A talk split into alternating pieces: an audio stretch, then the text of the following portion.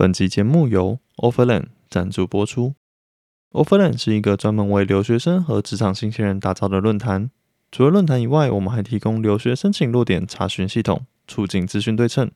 有兴趣欢迎点击资讯栏链接，一起共创专业的留学和职涯平台。Hi，欢迎收听 Jason 学长的职涯资料夹，我是主持人 Jason。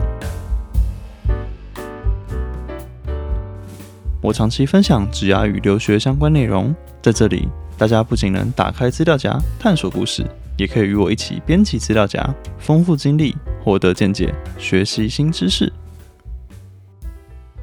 好，今天非常开心可以邀请到阿云来跟我们分享关于他在美国 UCB 担任研究助理，还有目前在 Caltech 的神经生物学当博士生，还有海投二十五间博士项目，然后两年的申请经验跟目前的读博心得。你也很好奇的话，就让我们继续听下去吧。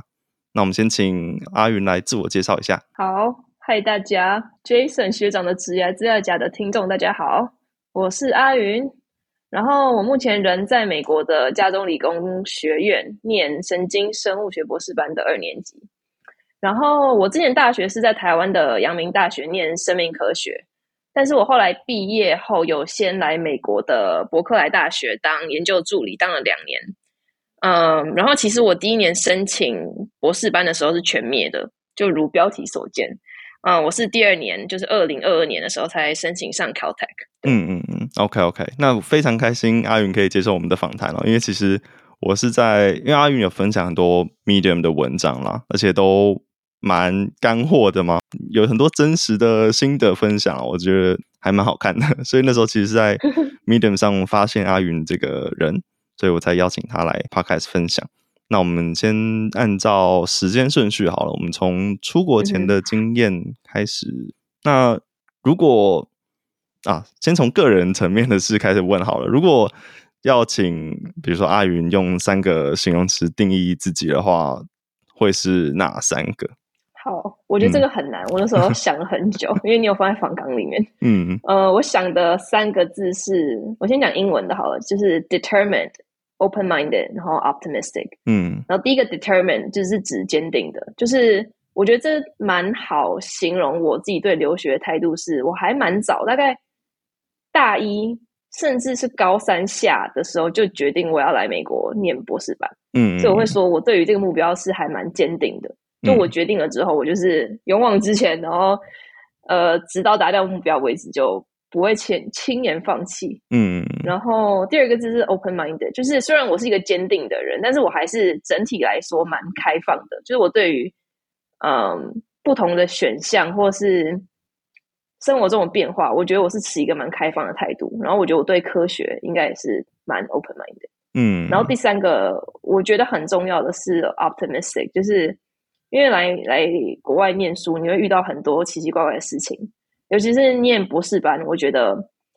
呃，很多事情会不如预期，所以我觉得当一个乐观的人很重要。所以，对，最后一个字就是 optimistic。我感觉这三个形容词是不是很适合博士生？就是博士生应该要有这三个 qualities 吗？对，我觉得，但我觉得整体来说，生为生为生而为人，嗯 都要 有这三个 特质。OK，没问题。那阿云其实是土生土长的台湾人嘛，而且大学在台湾读书。为什么从大学开始？而且你刚才说高三嘛，就有这个对读博士啊，对研究产生热忱。对，哎，这个其实最近选举有点敏感，但是这要扯到柯文哲。嗯，就是那时候我在联立补习班，他是一个在呃。那个叫什么？台北火车站算之前蛮有名的个物理补习班。嗯，然后那时候联立，那时候好像刚好是柯文哲要选台北市长那时候吧。嗯，所以那个联立就提到说，哦，虽然柯文哲是医生，但是他发明了那个叫什么叶克膜。呃，叶克膜，他做他那件事情其实是比较像科学家。嗯，然后他讲到这个之后，我下课的时候就跑去问他说，哎，当医生跟当科学家有什么不同？因为我那时候高二、高三的时候，其实是一度想要念医学系，嗯，就是受家里影响，然后我就第一次听到，哎，科学家可以当成一个职业这件事。然后连丽就那个补习班老师，他以前其实是在美国念物理博士班，嗯的，所以他对于。美国念博士班这件事，他是有心得。然后他那时候就跟我解释科学家跟医生的不同，一个是在上游，就是第一线发明或是发现新的科学，嗯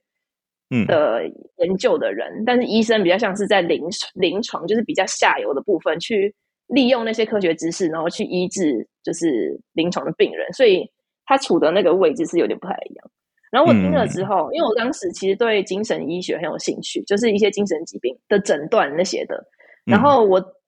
得知了科学家跟医生的不同之后，我就发现我好像比较想做科学家做事，就是呃，我想去了解，例如说精神疾病的原理，或是例如说在大脑里面有什么特征，一些比较客观的生物的证据，而不是像。医生或是精神科医生一样，在可能在医院或是诊所里面去诊断病人，就没有好或坏，就是你想过什么样的生活，然后你比较向往怎样的事情吗？所以我就是跟他聊过之后，我后来自己做了一些嗯研究，我就发现哦，我好像比较想念生物科学这样，所以后来才决定念 neuroscience。对，这是一个大致的路历程。那你目前读博士这两年吗？你觉得这个 expectation 跟当初一样吗？就有符合当初的期待吗？哦，我觉得超级有，而且很极端。嗯，就是我觉得当科学家，尤其是像我在 Caltech，我觉得 Caltech 有个特色就是他很常强调说，我们要做其他人可能不愿意去做，或是不愿意去 support 的科学。嗯，所以我觉得在这边可能受。这边的教授或是氛围影响，就是很多人在做研究，真的是如果我不做，可能世界上不会有其他人在做，嗯的事情。所以我觉得有好有坏。好处是，如果你发现了全世界，就如果你是全世界第一个发现某一个新的东西的人的话，是一件非常非常激励人心的事。可是同时，也因为全世界可能只有你在做。所以可能会很孤单，而且会充满不确定性，因为你没有任何东西可以去参考。我觉得这个就是跟医念医学系非常不一样的地方。医学系我自己觉得比较像是你进去医学院，就像是一个工厂，他们要产出非常好的医生，然后最好是每个医生都要有类似的，你知道，例如说手术技术，因为你要确保说他们动的手术的完美、完美性跟一致性是很高的，所以算是一个很按照 SOP 去走的一种职业。我自己觉得。嗯呃，但是科学家的话，我觉得就是完全不一样，就你没有你你很少会有一个 SOP 可以去参考。嗯，OK OK，那你因为其实蛮早就确定自己想要往学术圈继续走下去嘛，所以大学其实算是累积了蛮丰富的研究经历吧。那你觉得，比如说你当初大学做了哪些事情，然后这些事情对你后续不管是申请研究助理啊，或是申请美国博士有帮助？我记得我做的事情就是，我很早就开始去尝试进实验室。我记得我一开始是大一下的时候，我就有找了一间实验室去进去。当然，你大一的时候你没什么知识，然后就是还呆呆的，所以能做的事情不多。但是我觉得那么早开始，有助于我去理清我对于怎样的研究方法或是怎样的主题是没有兴趣的，我就可以。提早用删去法把我没有兴趣的研究方法或是研究主题删除，嗯，然后我后来大二跟大三分别各加了一间实验室，然后各待了一年半跟一年，嗯，所以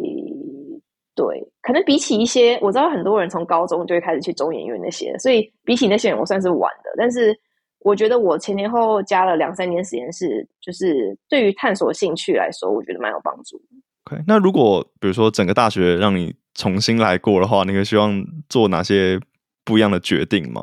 我觉得可以，我们可以先聊高中毕业之后可以做什么不一样的决定。嗯，就我觉得来到美国之后，会意识到说，如果你大学就先来美国念的话，其实是非常非常有利的，尤其是你未来想要申请研究所，像是想申请博士班的话。所以我如果可以回到过去的话，如果家里状况许可的话，我可能会想考虑大学就来美国念。但是，如果说你现在已经在台湾念大学的话，我觉得，呃，我会鼓励大家暑假想办法去多做一些暑期实习，尤其是可以的话，来美国先来做暑期实习或者交换。我有认识一个一些学长姐，他们就是会利用，例如说台大的那种交换的 program，暑假的时候就来这边做了两三个月。我觉得那个对未来申请也是非常有用。嗯，然后对，然后如果说你没有办法来美国做任何事的话，你可能就是早点进实验室，然后看能不能在一个 project 上面多花个一两年，甚至两三年，然后去发 paper。但我觉得，如果你一直待在同个实验室，你就没办法体验说哦自己喜欢什么，不喜欢什么。所以我觉得，你要么就是多尝试，要么就是多在就待在同一个实验室，嗯，去拼拼看一篇 paper。对，所以就是有好有坏，我没办法说哪个比较好，哪个比较不好，这样。嗯，那因为其实阿云的经历蛮特殊的嘛，因为我蛮少听过有人台湾大学毕业，然后。还没有全职工作，然后第一份可能直接申请美国的研究助理啦。那可以介绍一下当时为什么毕业后会决定要去美国当研究助理，然后那个职位是怎么样去 apply 的？好，就是我其实那时候大四的时候，我就有考虑过我毕业后要做什么。然后那时候心里，因为我那时候已经知道我要申请美国博士班，可是我心里知道我大学做的东西是不够的，所以那时候考虑四个选项：一就是在台湾继续念个硕班。二的话是去美国念硕班，三是在台湾当研究助理，四是去美国当研究助理。嗯，那我一开始是比较排斥硕班的，不管是在美国或台湾念，因为我有点懒，我不想要再修课了。嗯，我觉得很烦。然后我加上我知道在美国念硕士班其实很贵，而且它大部分是就业导向的，在生物方面，美国硕士班都是就业导向。所以我一开始就剔除了念硕班的选项。那如果可以来美国当研究助理的话，当然比在台湾当研究助理好嘛。因为美国的研究经历还有推荐性会比台湾的研究经历跟推荐性就是有利很多。那我那时候就想说，反正我也没什么好损失的，所以我记得我那时候毕业前好像花了两个月就疯狂的海投呃研究助理的工作。那嗯，投工作方式其实就在跟在台湾投履历很像，就是像那种一零四人力网，然后在美国就是什么 Indeed 啊、Glassdoor，你就是看职缺，然后我就是整个美国不管在哪里，只要是有听过的学校，我就投履历、投履历、投履历，然后最后好像投了，我记得有四十几个，然后我最后只拿到两个面试，然后一个是 Berkeley 的职缺，一个其实是 Caltech 的职缺，然后后来只有 Berkeley 那个教授愿意收我。所以，其实最大的难关是没有身份。如果你没有绿卡，跟我一样的话，嗯，其实你要找到愿意赞助你签证的老板是很难的。嗯，那当初为什么没有考虑直接申请博士？因为我知道我那时候的经历是申请不到我想去的学校。嗯，OK OK。比如说你在整个申请研究助理的过程中，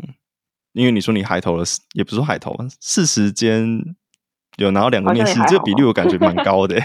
对吧？我知道现在找工作很难找。对，那比如说你在申请上，你是怎么样让这些人去愿意 hire 你当他们的 RA？这样有想要突出哪些特点吗？去让你从这些一大堆 applicant 中脱颖而出？毕竟你只是算来自一个遥远国家的一个一个学生嘛。呃，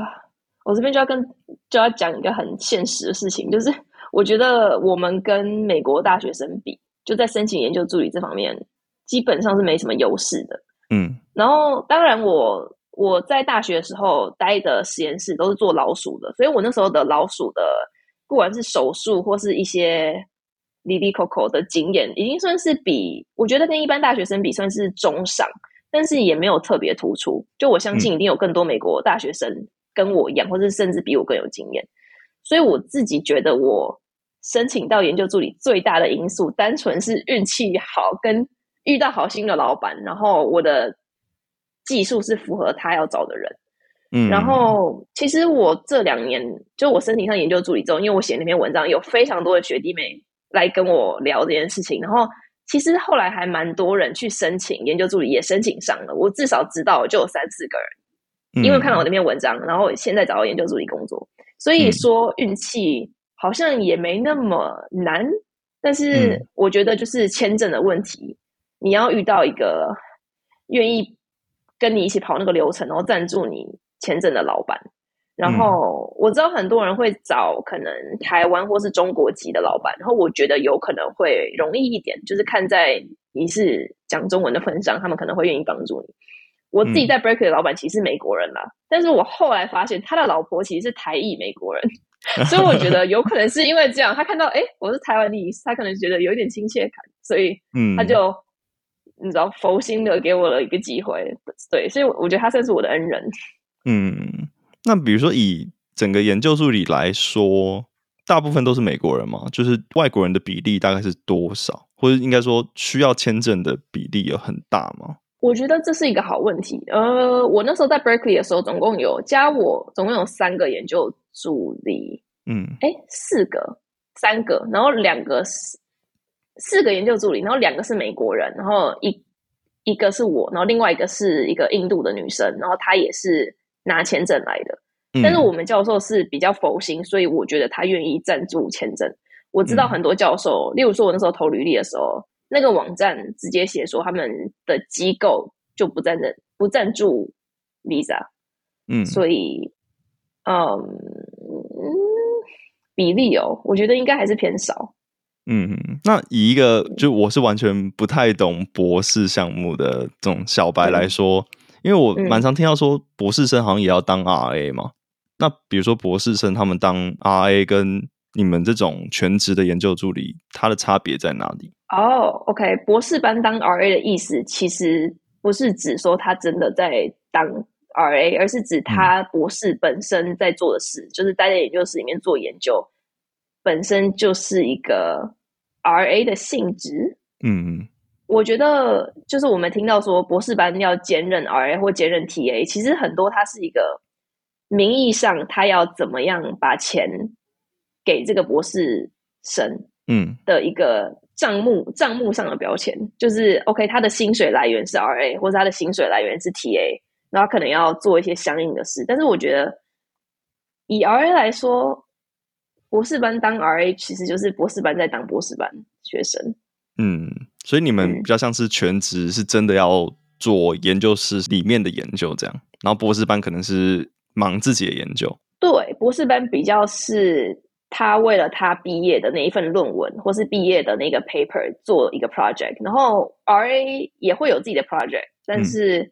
很多 RA 其实是有点像是辅助其他博士班或是博士后研究员的的角色，就是老板可以使唤他去帮别人。但是博士班的话，博士班学生的话，对，就是比较 focus 在自己的论文，然后自己的研究主题上面。嗯，OK OK，那我们再回到申请这块好了，因为我从比如说阿云的 Medium 上有了解到，你有说 Twitter 在你的申请过程中扮演蛮重要的角色嘛？因为这这一点其实我还蛮少听到有人说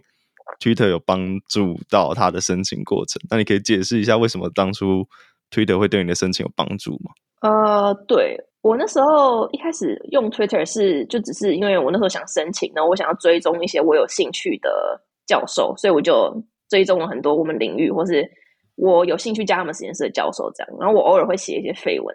然后我那时我那时候刚好在投履历，然后在投研究助理的履历，我就发了一个 Twitter 说：“哦，我投了二十个履历，都没有人理我。当当当国际生真难呐，哈哈。”嗯，就我在上面就是 vent，然后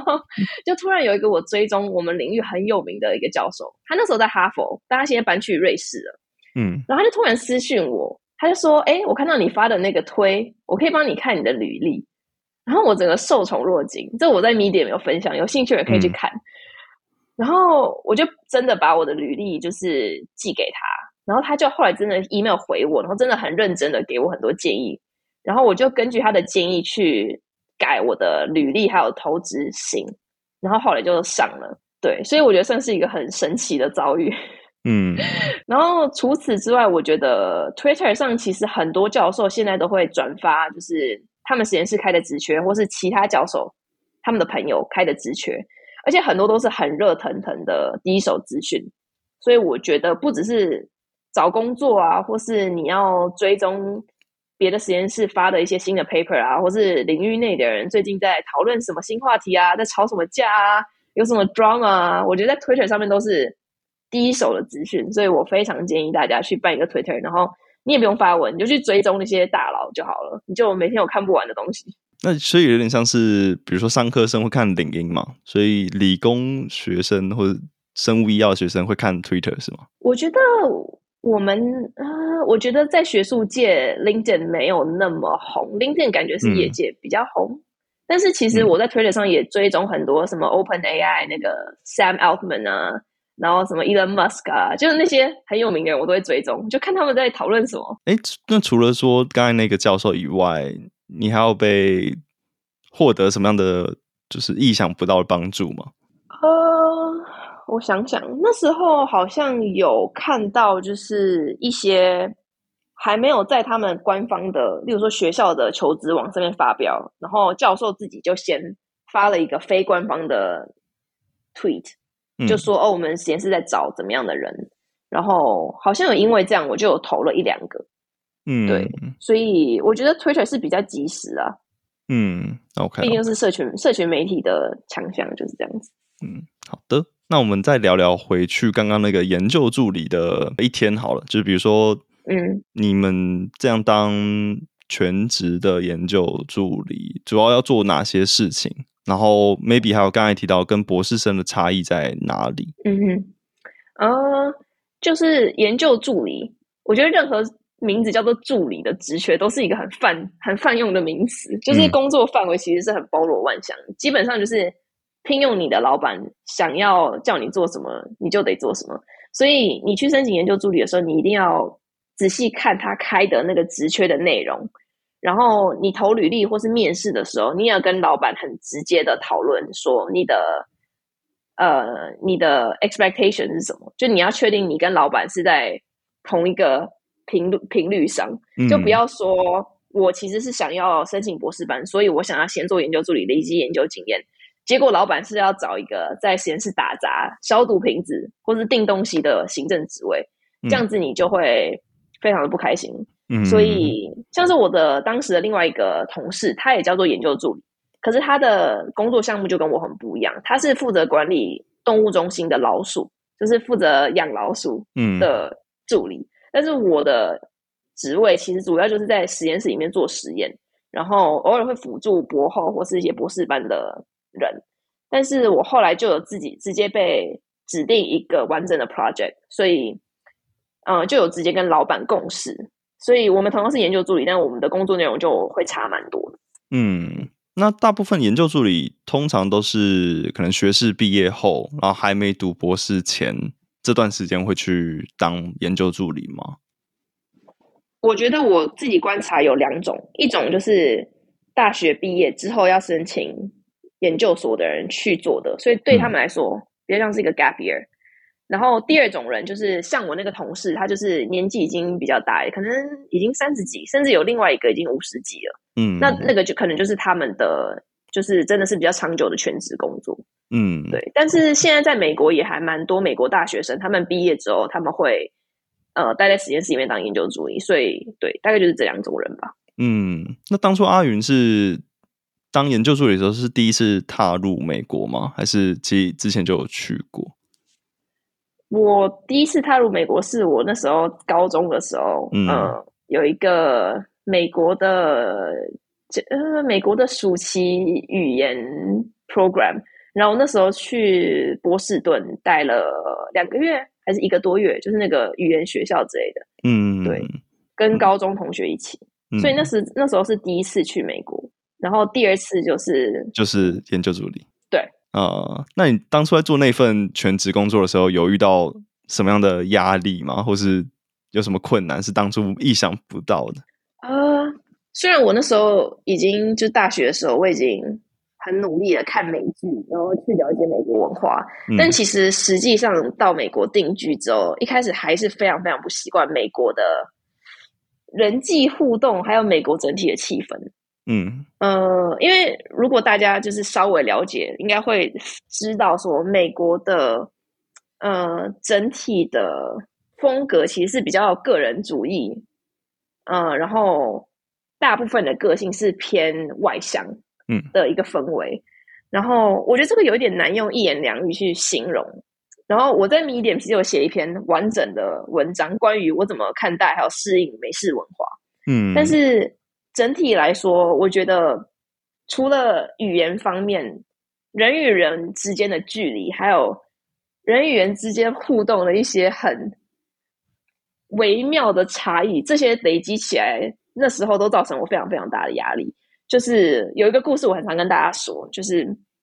我那时候家里附近有一间超市。然后我知道那个超市里面有其中一个收银员，收银员他就是非常喜欢跟别人 small talk。然后我一开始到美国的时候，我每次去买菜，我为了要回避那个收银员，我每次他有空缺的时候，我都会故意再多绕几圈，等到其他人有空缺，我就去找其他收银员结账，因为我就很不想让那个收银员结账，因为我就得跟他 small talk。small talk 就是美式文化中一种。抬杠的方式有点像是问你吃饱没那样，就他没有什么实质的内容，但是它是一个美国人之间互动的方式。然后我那时候非常不擅长，对，所以那时候其实造成我呃隐隐之中累积蛮多压力的。对我觉得这个就是你真的要来美国生活过，你才会了解。说我明明英文都会讲，我要买东西也可以买，但为什么我就是有一种被束缚住的感觉？跟我在台湾的时候。做自己的那种感觉不一样，会因为语言跟文化造成某一种隔阂。嗯，对，对。但是我的工作方面，因为我的老板跟实验室其实环境都非常好，所以我觉得我算是幸运。然后那时候有跟共事的博后有过一些工作上的矛盾，然后我记得那时候我有一天因为压力很大，就是因为跟那个博后就有些沟通上不合，所以。有打给当时的前男友哭诉过，那个是我印象最深刻，就是我因为研究助理工作压力很大的一次。但是除此之外，我觉得基本上如果你遇到一个好老板的话，是不会有什么太大的问题。对，嗯，那你目前已经到这样在美国累积三四年经验了吗？对，四年左右。那你的比如说有怎么样的应对 small talk 的方式或解决方法吗？哦，对。嗯，好，这就是我刚刚说我在米点文章里面有写的。然后我觉得，啊，我觉得有个很重要一点就是，你不要在乎别人在想什么。就是我觉得可能亚洲文化吧，你会比较顾虑呃群体的气氛嘛，或是比较觉得说哦，我们要收敛，或是要在意，要读空气，就是日本人说的嘛，你要读空气。但我觉得美国，美国的话就是真的比较。我行我素一点，就是他们爽怎样就怎样，他们比较少去觉得说，哦，现在的整体气氛是这样，所以我不该讲话，或是我不该发表我的言论等等。所以，呃，不是我们就常说，在美国的学生好像比较会发表自己的意见，然后台湾学生或是亚洲学生比较不敢。我觉得这个就是其中一个，就是你要去学习怎么不在乎别人的想法。我在 Medium 文章里面写的是。Don't give a fuck about other people. 嗯，What other people think？对，because no one because no one like cares about you。就是一开始会很自自我意识过剩，说，哎，我看起来就像一个外国人，或者我英文讲不好。但是我觉得，当我领悟到说，其实每个人都忙着在做自己的事情，根本没有人在乎我英文讲的如何，根本没有人在乎我穿的怎么样，或是在做什么蠢事。我觉得只要掌握到这个核心的价值之后，你就会开始活得非常的自在。像我现在觉得我活得很自在，嗯，就只要自己不要觉得尴尬，就不会尴尬，是吗？没错，就是就是就是这一句话。但是你要真的把它融入你的生活，然后应用在生活中，我觉得大概花了我半年的时间。嗯，OK OK，所以前半年是比较 suffer 一点。没错。好的，辛苦了。那我们聊到申请美国博士好了，因为你其实申请两年嘛。你是在当初在美国做研究助理的最后一年就开始申请第一次的博士了吗？对，呃，对我当满一年的时候申请的，嗯，然后我那时候就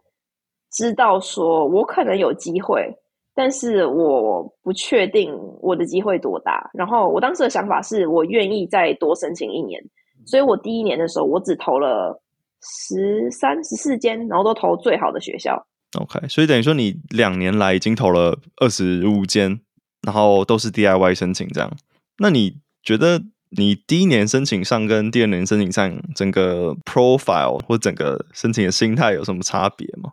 嗯，我觉得纸本上的差异其实没有非常大，所以我那时候其实也蛮疑惑，为什么很多学校我第一年没有上，就连面试都没有，但我第二年却拿到很多面试。嗯，然后我不知道是因为第一年那时候 COVID 正严重，或是老板帮我写的推荐信，第一年的时候还没那么强。嗯嗯，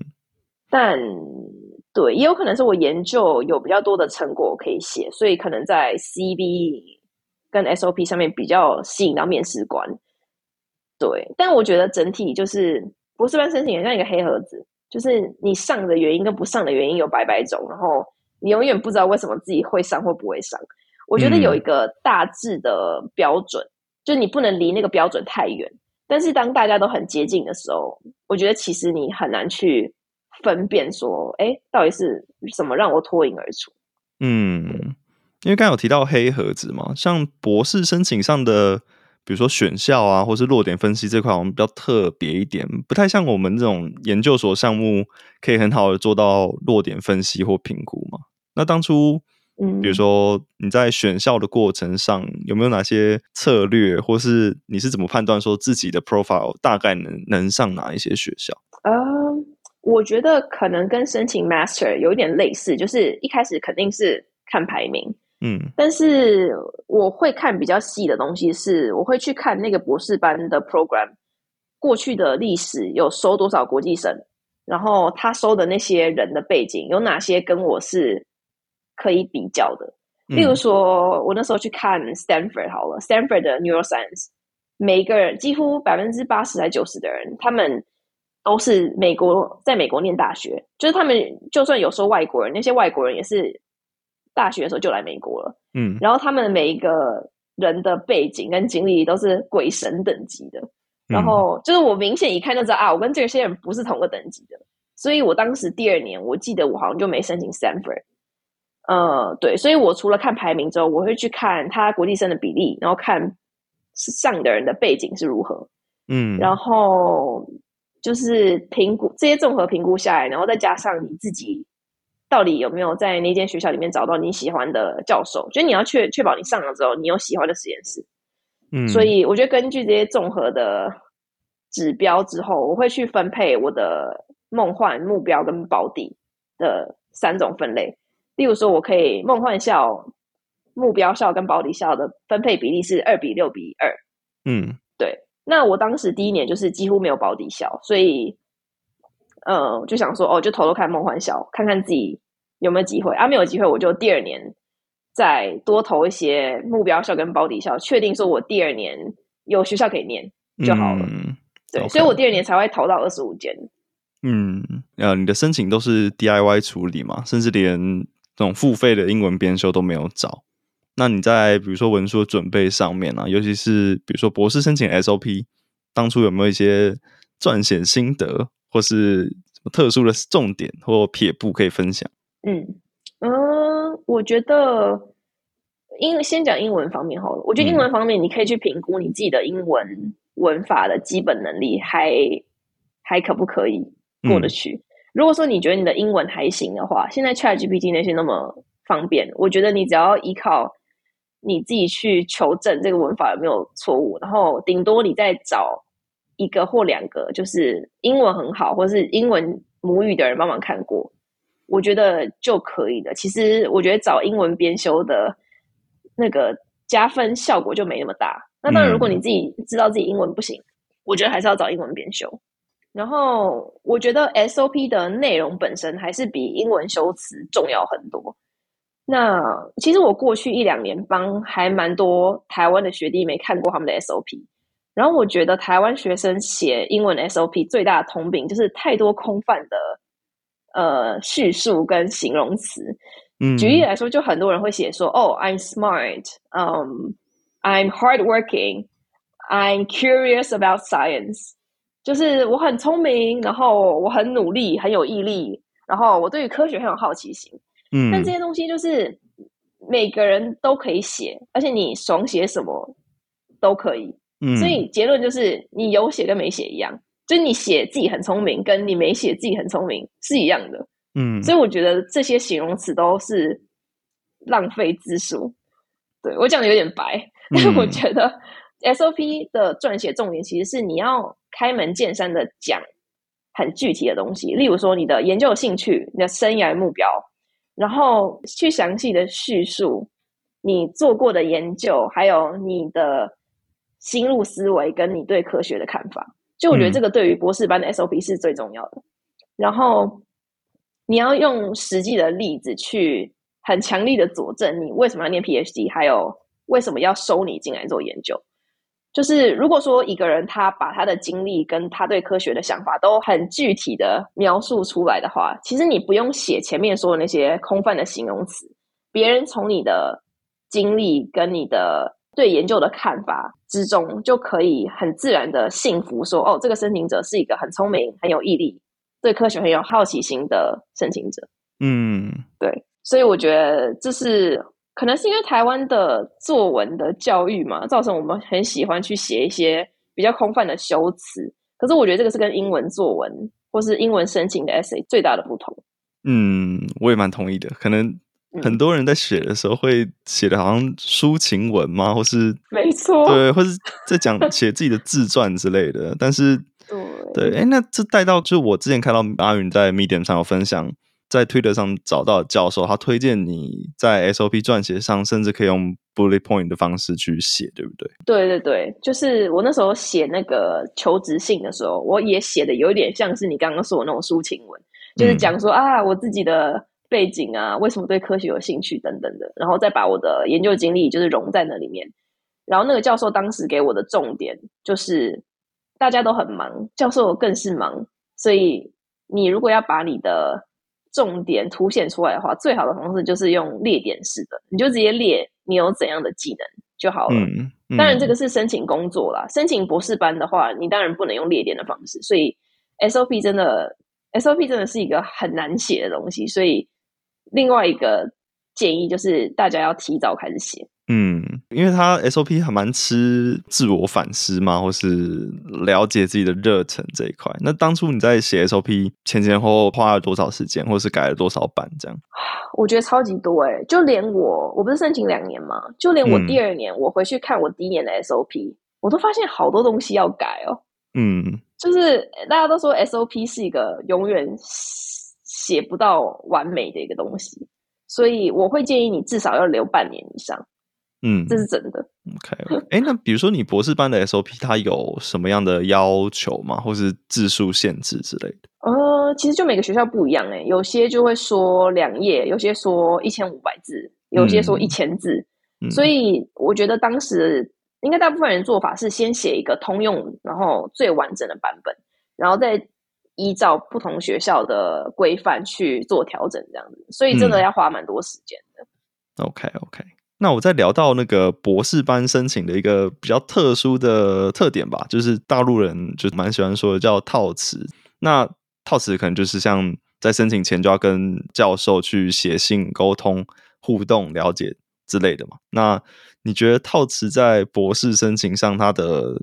必要性大不大，或是在套词方面有什么技巧可以分享吗？我觉得套词是一个很两极的东西，嗯，我觉得一是要看领域，像我在 Caltech 有很多物理系的朋友，然后我知道对于物理系还有数学系来说，好像套词就蛮重要的，就是你要事先找好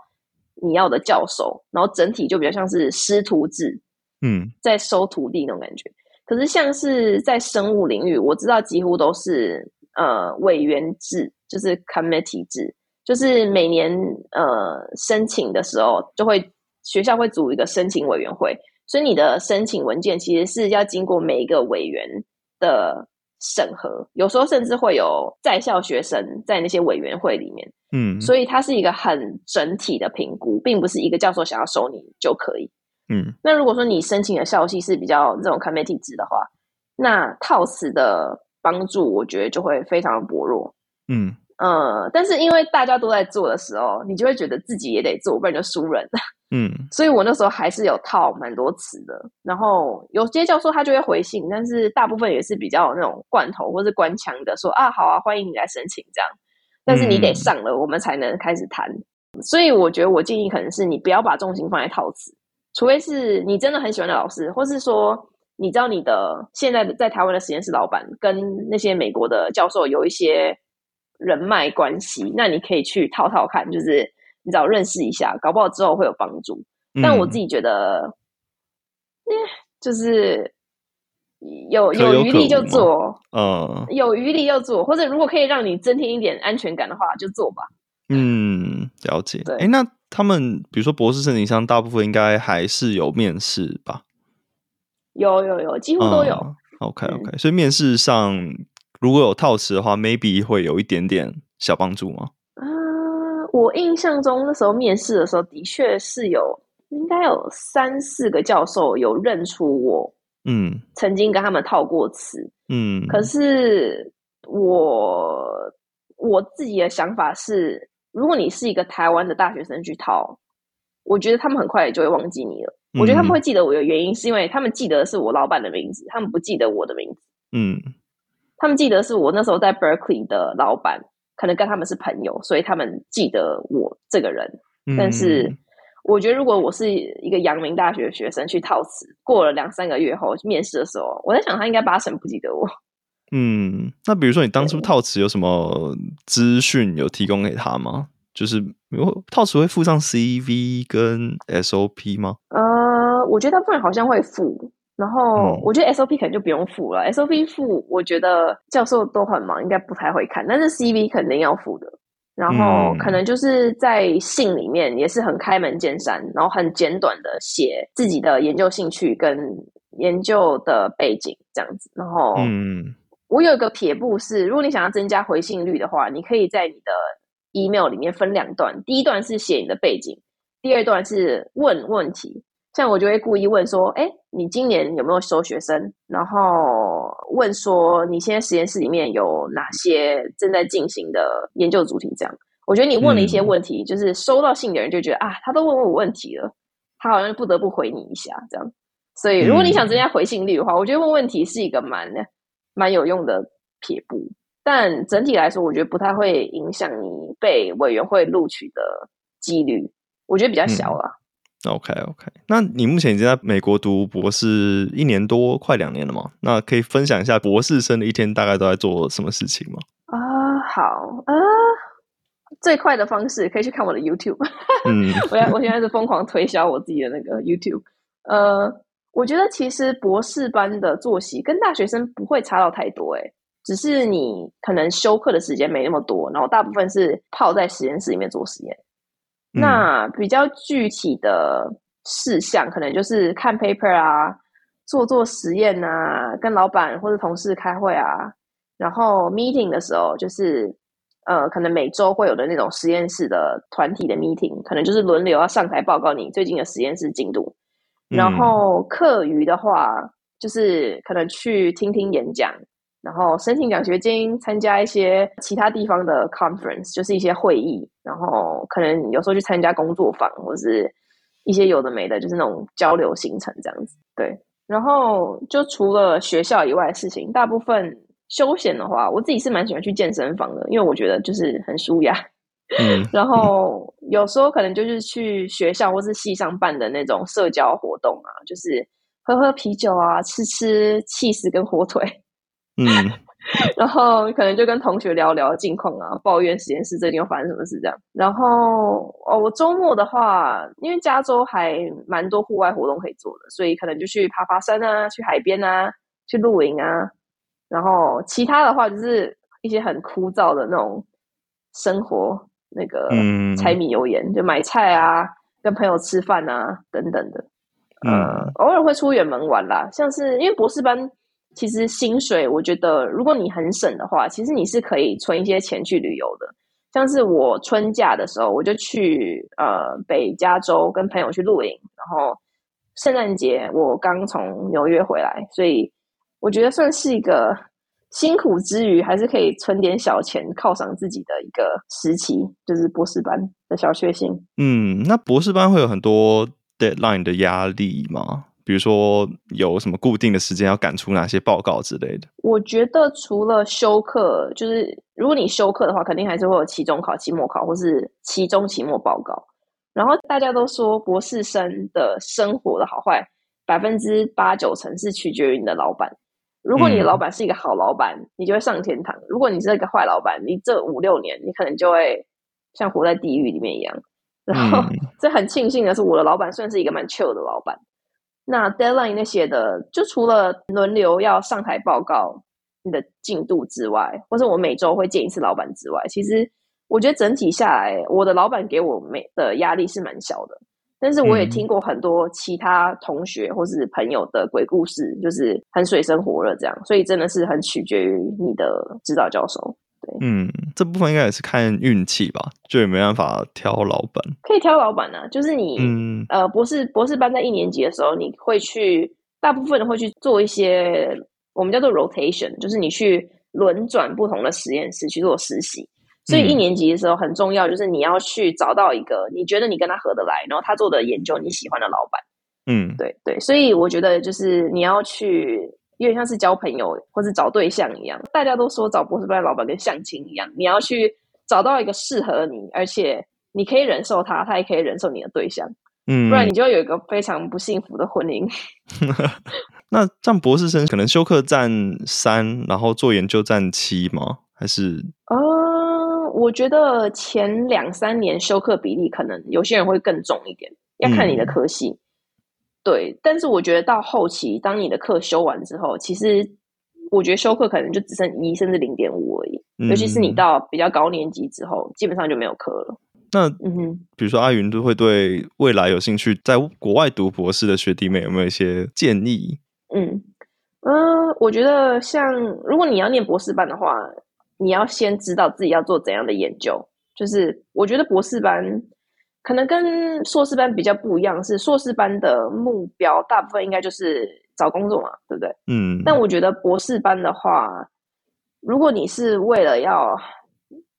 找工作，找到一份很高薪的工作而训练博士班的话，我觉得不是不行，但是你这五六年你还是得先找到一个你可以投资你这五六年时间去做的一个研究主题。所以我觉得大学生最重要是找到自己的有兴趣的研究，是最重要的。然后我觉得另外一个比较实际的就是，如果你是想来美国的话，那就现在开始练习英文听力跟口说吧。